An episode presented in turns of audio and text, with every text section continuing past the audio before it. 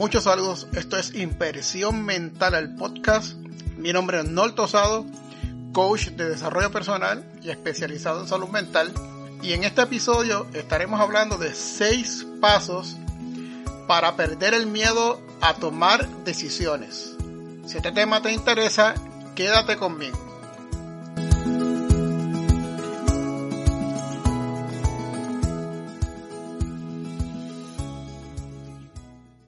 El hombre está condenado a ser libre, porque una vez que está en el mundo, es responsable de todo lo que hace. Esto lo escribió Jean-Paul Sartre, un filósofo francés que era escritor, novelista, activista político. De hecho, fue nominado para el Premio Nobel de Literatura en 1964, premio que él rechazó. Este tema que voy a hablar en este episodio me toca bastante de cerca porque vamos a hablar sobre el tomar decisiones, ¿verdad? El miedo a tomar decisiones. Eh, hay muchas personas que le tienen terror a tomar decisiones. Yo, por ejemplo, en mi juventud, no sabía tomar decisiones, tenía un terror a, a, decidir algo y especialmente por el miedo a que los resultados no salieran como yo los quería. De hecho, yo soy el mejor ejemplo. Cuando salgo de la escuela superior, en la high school, yo no sabía qué yo quería estudiar, dónde iba a estudiar, por qué había que estudiar, cuáles eran los beneficios de estudiar. Solicito en, en la universidad, ¿verdad? Y me aceptan. Me aceptan, no tenía el promedio para entrar, pero me aceptaron porque yo era músico. Me dieron una beca un scholarship, ¿verdad? Como músico y entro este, a la universidad. Eso fue en 1988. En ese momento comienzo a estudiar y veo que las cosas eran un poco más complicadas que en la high school. Y yo, de momento, había que tomar decisiones, ¿verdad? Este, importantes sobre qué clase, qué cursos iba a tomar. Y yo, en ese momento, mi mente se volvió confusa, no sabía qué hacer. Y mi decisión en aquel momento no fue la mejor, fue abandonar los estudios. Después de eso, me matriculaba en otros colegios, en otras universidades, entraba, cogía dos cursos, me salía, me matriculaba en otra, volvía y me salía. Y mi vida era una total indecisión. Yo no sabía ni qué camino tomar, qué rumbo coger, cuál era la mejor alternativa para mí. Yo vivía en un mundo totalmente incierto y desconocido. Después de altos brincos, un día me siento conmigo mismo a pensar y digo, yo creo que yo debo volver a intentar entrar a la universidad, la primera universidad, ¿verdad? Que la Universidad del Estado, donde yo empecé a estudiar. Claro, yo la había abandonado, era muy difícil volver a entrar. Yo recuerdo que hablo con la consejera este, de la universidad y ella me dice, bueno, tal día van a evaluar a ciertos casos que fueron rechazados y le van a hacer una entrevista y los van otra vez este, a hacer el proceso para ver si son aceptados. Yo te recomiendo que vayas bien tempranito porque ese día se va a llenar mucho de gente porque hay muchas personas que fueron rechazadas o muchas personas que están volviendo a intentar ingresar a la universidad. Así que te recomiendo eso. Yo le tomé el consejo y llegué a la universidad aproximadamente a las 3 de la mañana. Cuando yo llego a las 3 de la mañana ya había gente allí desde la noche anterior. Había personas y yo hice como el número 8 o el número 9, no recuerdo exactamente. Eh, hicimos una lista y la pegamos en la pared, pusimos los nombres para que las personas que fueran llegando se fueran anotando. Cuando dieron las 8 de la mañana, en aquel lugar había más de 100 personas. Cuando llega la decana de estudios generales de la Universidad de Puerto Rico y mira aquel montón de gente que está allí, se asusta y le dice a sus asistentes, a los primeros 15 estudiantes que se anotaron en esa lista, dale un programa para que se matriculen y que se vayan, porque yo no puedo atender a tanta gente. Y yo estaba en el grupo de esos 15, así que tuve la bendición de volver a entrar y ni siquiera verificaron mi expediente y entré otra vez a estudiar. Otra nueva etapa de tosado en la universidad. Pero ¿qué pasó después? Bueno, realmente lo que pasó después fue que cambié mi forma de pensar empecé a tomar mejores decisiones. Decisiones, ¿verdad? Que eh, yo pensaba ahora que podían construir algo positivo en mi vida. Empecé a pensar en el futuro. No solamente me quedé en el ahora, sino empecé a pensar, bueno, ¿qué pasaría de aquí a cinco años, de aquí a diez años? Este, ¿En qué voy a trabajar? ¿Cómo voy a ganarme el dinero? Entonces empecé a tomar, e, esas decisiones empezaron a fluir en mi mente y empecé a tener menos temor a la hora de decidir, a pesar de que yo no puedo predecir el futuro, pero por lo menos podía tener un ambiente un poco más controlado si primero yo me controlaba y empezaba a tomar decisiones, ¿verdad? Con un grado, ¿verdad? De conocimiento más que antes. Yo te puedo decir que la clave del éxito en la vida, o por lo menos lo que a mí me ha funcionado, es saber tomar decisiones. No decisiones perfectas, pero saber tomar decisiones. Asumir los riesgos, ¿verdad? Riesgos controlados, pensado, buscar información y tomar acción. Ahora les voy a decir una definición básica de lo que es decisión. Una decisión es la acción de elegir entre alternativas o formas para resolver diferentes situaciones de la vida a nivel laboral, familiar, sentimental, empresarial, etc. Existen muchas causas que te pueden frenar de tomar decisiones, ¿verdad? Puede ser el miedo, puede ser que personas te han dicho que tú no tienes la capacidad y te lo creíste, ¿verdad? Lo que llamamos condicionamiento.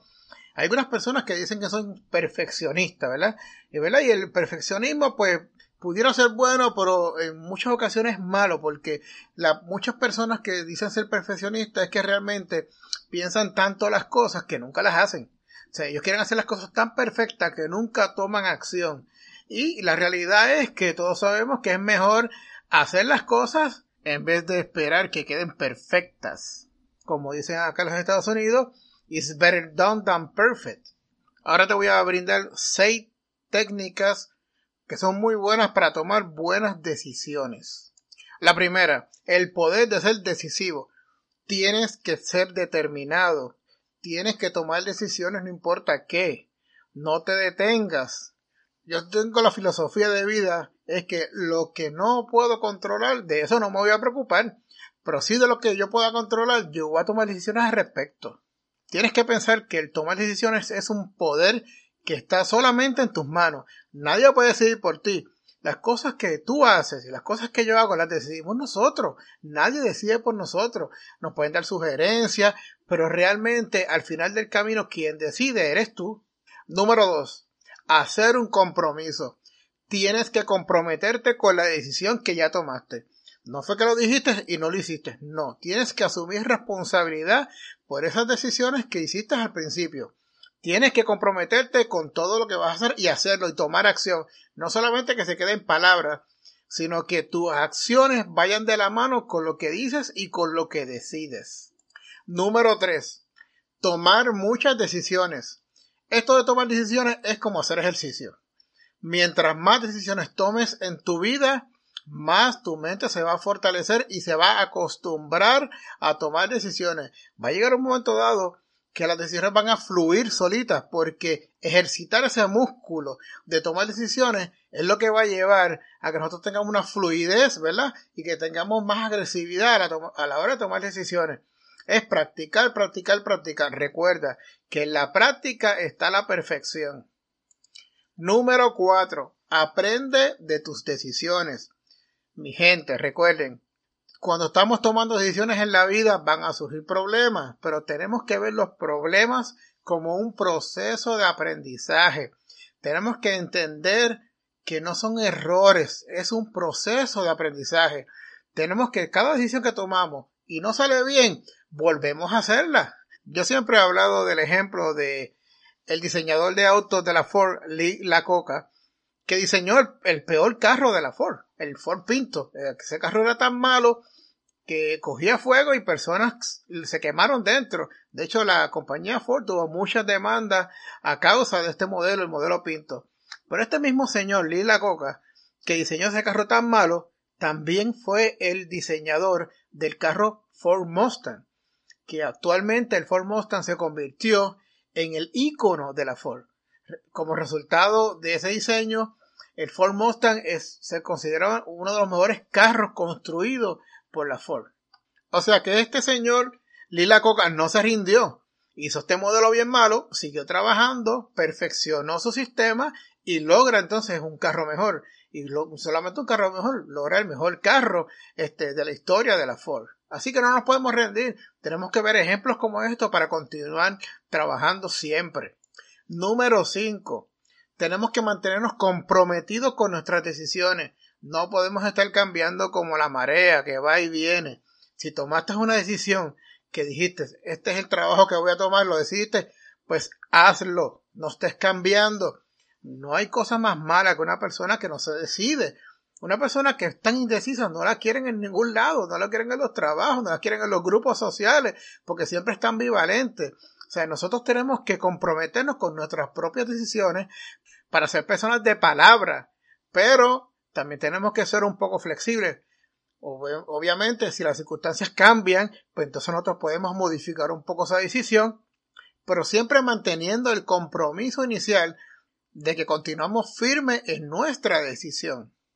Y número 6 y última, disfruta de tomar decisiones. Tienes que acostumbrarte a disfrutar ese proceso. No puede ser algo de tortura, algo malo. Me tocó tomar una decisión, Dios mío, ahora qué hago otra vez. No, tenemos que acostumbrarnos a disfrutar ese proceso. Que cada decisión que tomemos la veamos como una oportunidad de progreso, de aprendizaje y de bendición en nuestras vidas. El poder de tomar decisiones nos fue dado. Es un poder que tenemos. los estudios no saben exactamente cuántas decisiones un ser humano toma al día, pero sí se sabe que son millones. Y la mayoría de ellas son inconscientes. ¿verdad? Lo hacemos en piloto automático. Y el cerebro hace esto para que nuestra mente no se sobrecargue. Así que estas son las seis técnicas para tomar buenas decisiones.